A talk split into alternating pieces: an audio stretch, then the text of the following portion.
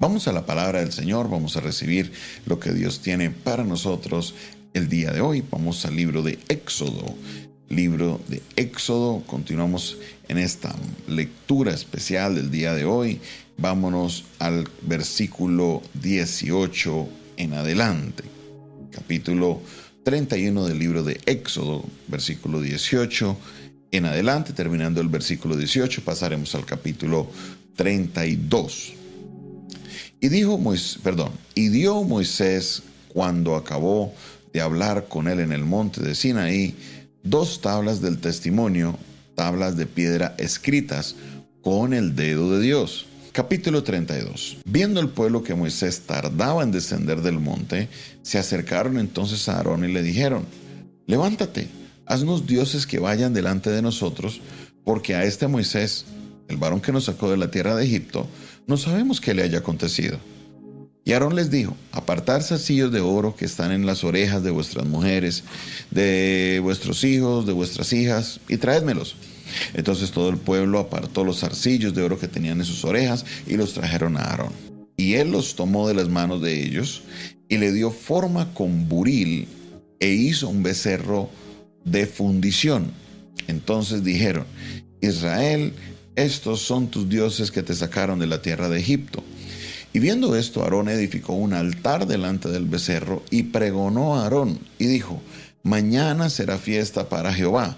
Y al siguiente día madrugaron y ofrecieron holocaustos y presentaron ofrendas de paz y se sentó el pueblo a comer y a beber y se levantó a regocijarse. Entonces Jehová dijo a Moisés, anda, desciende porque tu pueblo que sacaste de tierra de Egipto se ha corrompido. Pronto se han apartado del camino que yo les mandé, se han hecho un becerro de fundición y lo han adorado y han ofrecido sacrificios y han dicho, Israel, estos son tus dioses que te sacaron de la tierra de Egipto.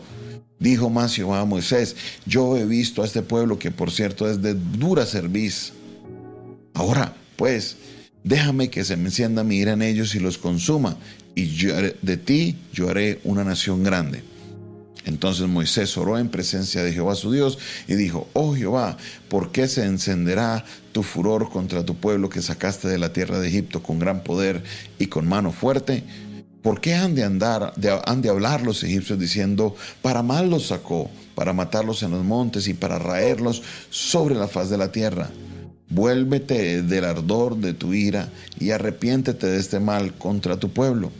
Acuérdate de Abraham, de Isaac y de Israel, tus siervos, a los cuales has jurado por ti mismo, y les has dicho, yo multiplicaré vuestra descendencia como las estrellas del cielo, y daré a vuestra descendencia toda esta tierra que he hablado, y tomarán, y la tomarán por heredad para siempre.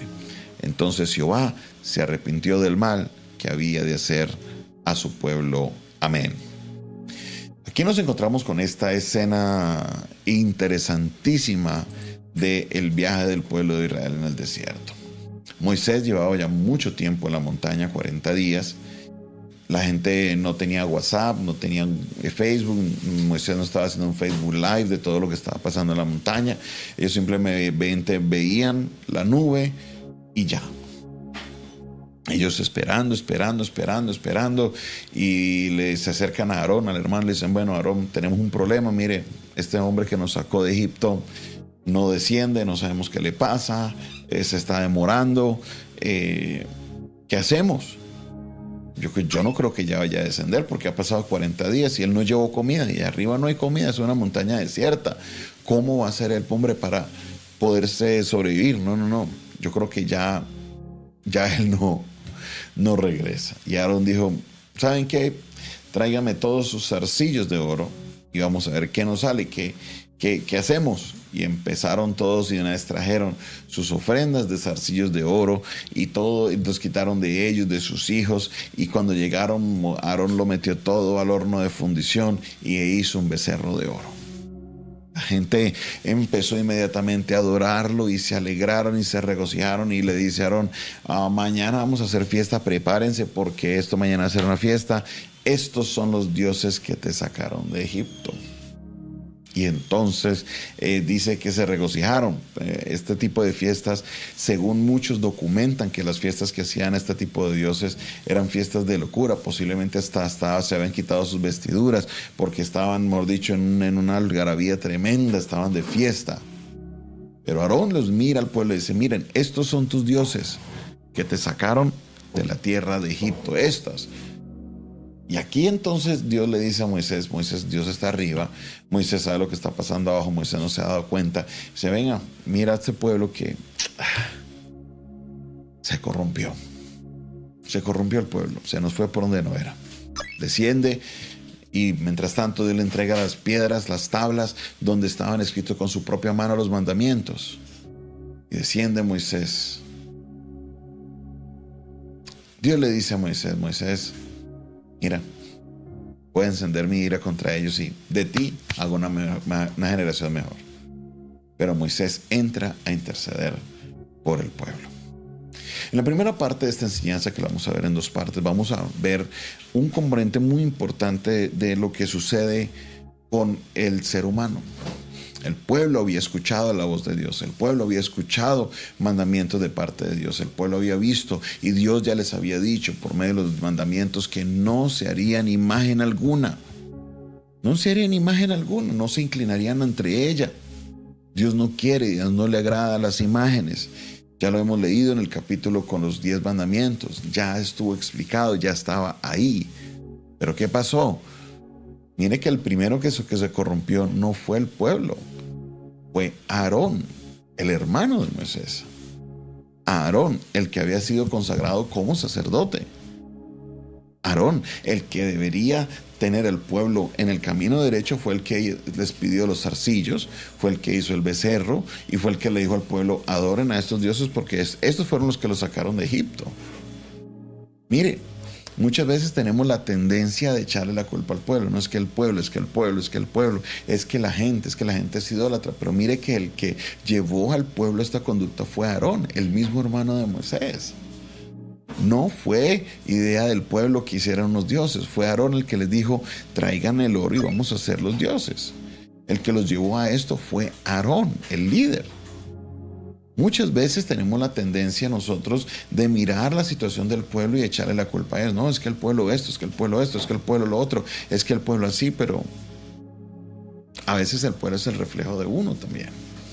El problema inicial no era el pueblo, el problema inicial era Aarón. Porque si el pueblo estaba tomando ese camino, Aarón podía haberle dicho, oiga, eso no es así. Recuerden que Dios dijo, no se inclinen a las imágenes. Pero no, fue al revés. Aarón es el que les dice, aquí están sus imágenes, inclinen y adórenlas. Y la gente fue y le hizo caso. Entraron en la locura de sus celebraciones, entraron en todo lo que ellos pensaban que era la, adoración. ¿Y sabe qué? Empezó el problema, porque Dios se enojó y le dijo a Moisés, este pueblo se corrompió.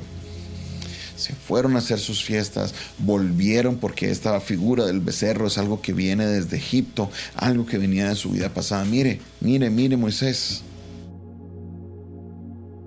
es importante que nosotros miremos esto y, comprendamos esto. Primero, que si usted es líder, usted es una persona que está en autoridad, debe siempre estar pendiente de cuáles son los mandamientos de Dios para no llevar al pueblo a un error, para no llevar al pueblo a hacer algo que no debe hacer. Y número dos, nosotros también como pueblo, porque así como somos líderes, también somos pueblo, pero aquí le hablo al pueblo en general, tenemos que estar conociendo la ley de Dios muy de cerca porque pueden haber líderes que nos quieran llevar a hacer cosas que no son correctas y si desconocemos la ley de Dios simplemente vamos a caer en el error. Y muchas personas murieron a raíz de esto. Claro, Aarón no los obligó porque los diez mandamientos se le habían sido entregado a todos.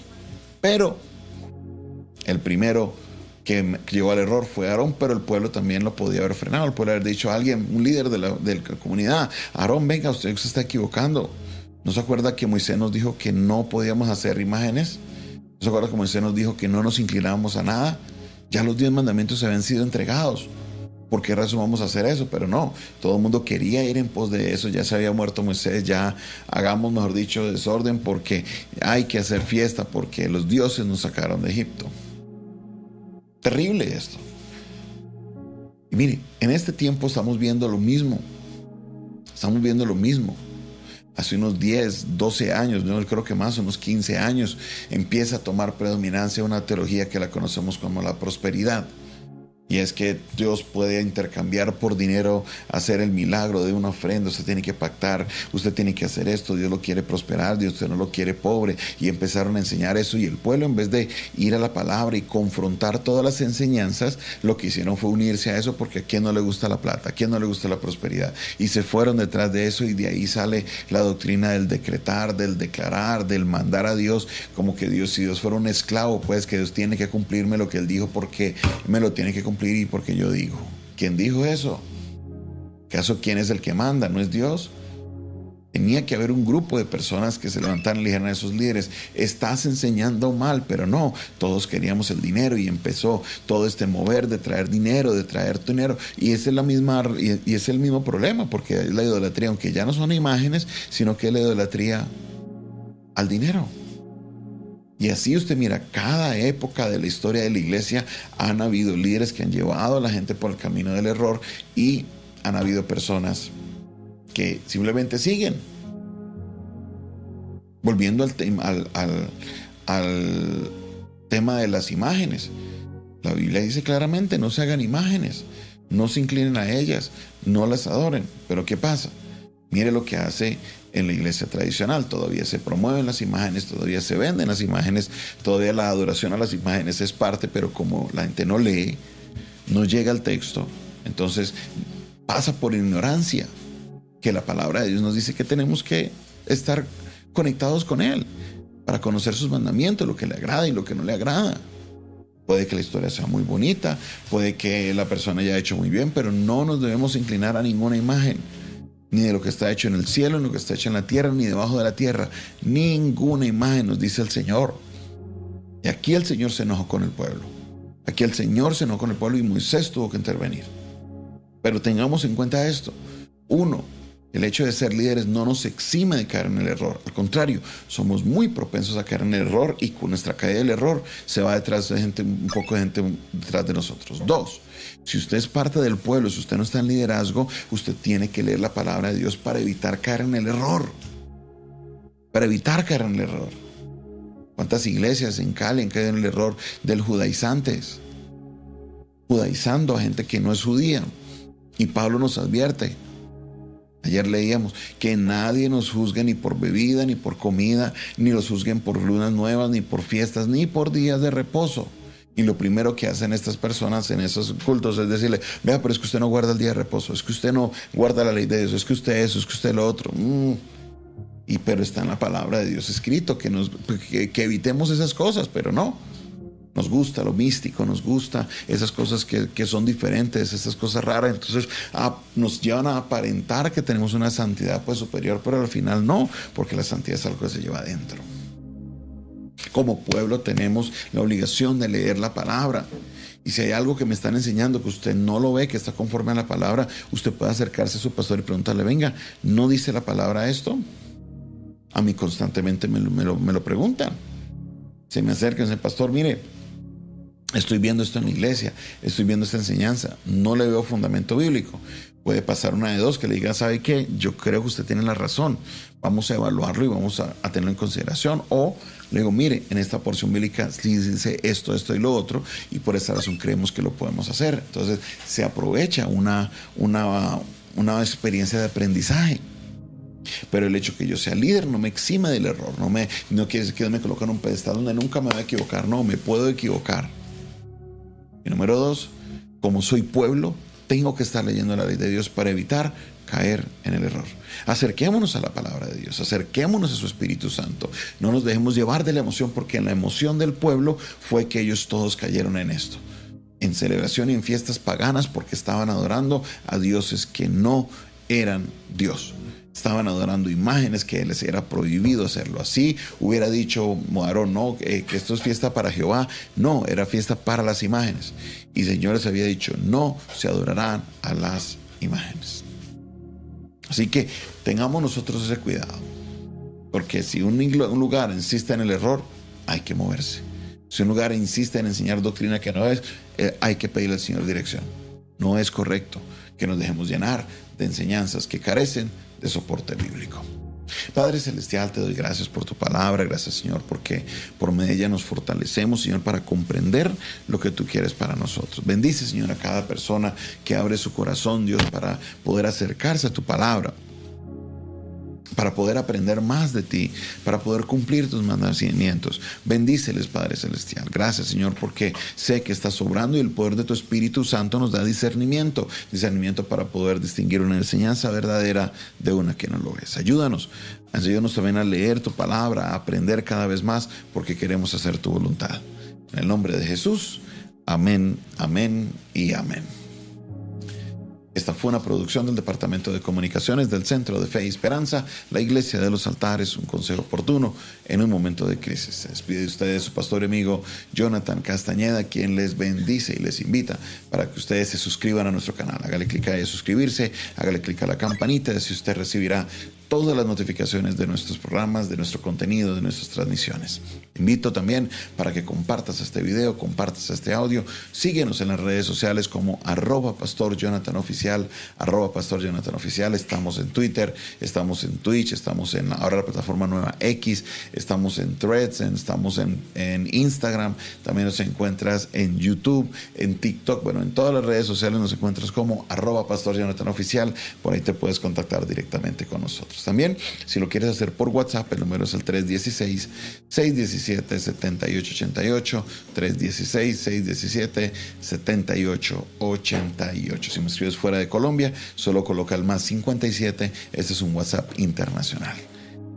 Si el Señor coloca en tu corazón sembrar una ofrenda, este número 316-617-7888 está habilitado para Neki, David Plata, también para Transfilla, para que puedas hacer llegar una semilla que en Colombia, si estás fuera de Colombia, tenemos Zelle y PayPal disponible. Solo escríbanos y te enviaremos la información. Dios te bendiga, Dios te guarde.